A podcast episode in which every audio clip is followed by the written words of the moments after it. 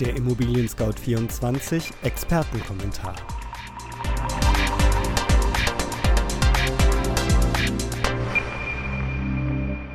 Hallo, liebe Hörerinnen und Hörer. Mein Name ist Andreas Böhm und ich begrüße Sie recht herzlich zur Mai-Ausgabe unseres Podcasts, der sich mit der Preisentwicklung von Immobilien im Jahr 2019 beschäftigt. Diesmal schauen wir uns außerdem das Thema der Preisblase für Immobilien und die regionale Entwicklung genauer an. Wir fragen uns, steigt die Blasengefahr? Denn gefährlich wird eine Preisblase, wenn sie platzt. Das heißt, die Immobilienpreise sinken. Die Empirica meldet in ihrem Blasenindex eine steigende Gefahr für Preisblasen in jenen Regionen Deutschlands, die wirtschaftlich stagnieren oder schrumpfen. Offenbar sind auch diese Regionen zunehmend attraktiv für Anleger. Und weil auch dort die Auswahl an Immobilien immer weiter sinkt, steigen die Preise.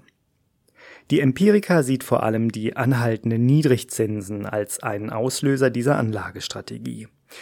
Daraus ergibt sich jedoch ein Problem für die Menschen in diesen wirtschaftlich schwachen Regionen. Hielten sie bislang die niedrigen Wohnkosten vor Ort, besteht bei steigenden Preisen kaum ein Anreiz mehr zu bleiben. Für Immobilienbesitzer, die ihr Haus oder ihre Wohnung verkaufen wollen, arbeitet die Zeit, weil die Preise auch in den Schrumpfungsregionen zu steigen beginnen.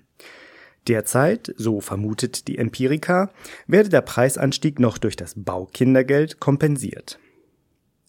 Doch was versteht man unter einer Immobilienblase?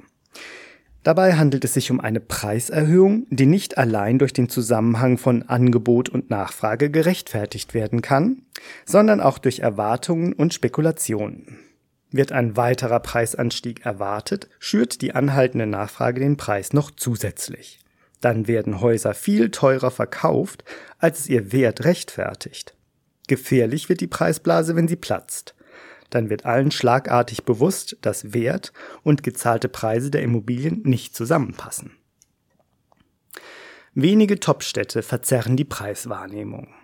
Einmal mehr befeuern die Topstädte den Immobilienboom. Doch darf man sich nicht täuschen lassen, wenn wenige besonders teure Regionen die Wahrnehmung der Preisentwicklung auf dem gesamten Immobilienmarkt beeinflussen. Eine entsprechende Warnung spricht der Verband der Sparda-Banken aus, der im April die regionale Preisentwicklung in einer Studie untersucht hat. Nur in einem Viertel aller Regionen seien die Preise seit 2005 höher gestiegen als im Bundesdurchschnitt.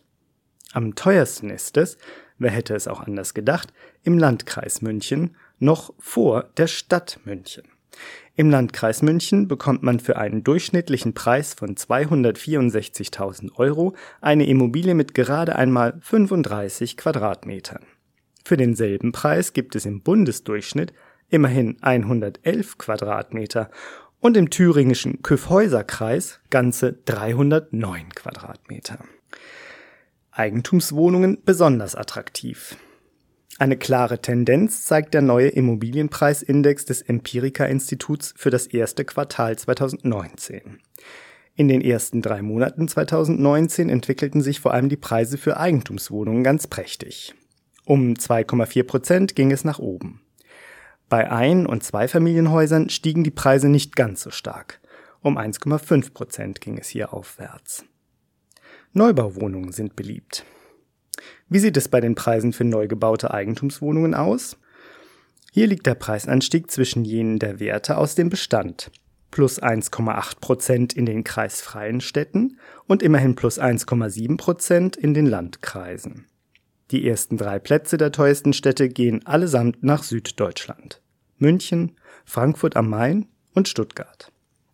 Berlin liegt auf Platz 6, interessanterweise hinter Potsdam. Und wie haben sich die Preise im Jahresvergleich, erstes Quartal 2018 bis erstes Quartal 2019 verändert? In den Städten gab es ein Plus um satte 8,7 Prozent. In den Landkreisen lag der Anstieg bei 5,9 Prozent. Knapp 10 Prozent höhere Preise bei Ein- und Zweifamilienhäusern. Interessant ist der Vergleich der neu gebauten Ein- und Zweifamilienhäuser.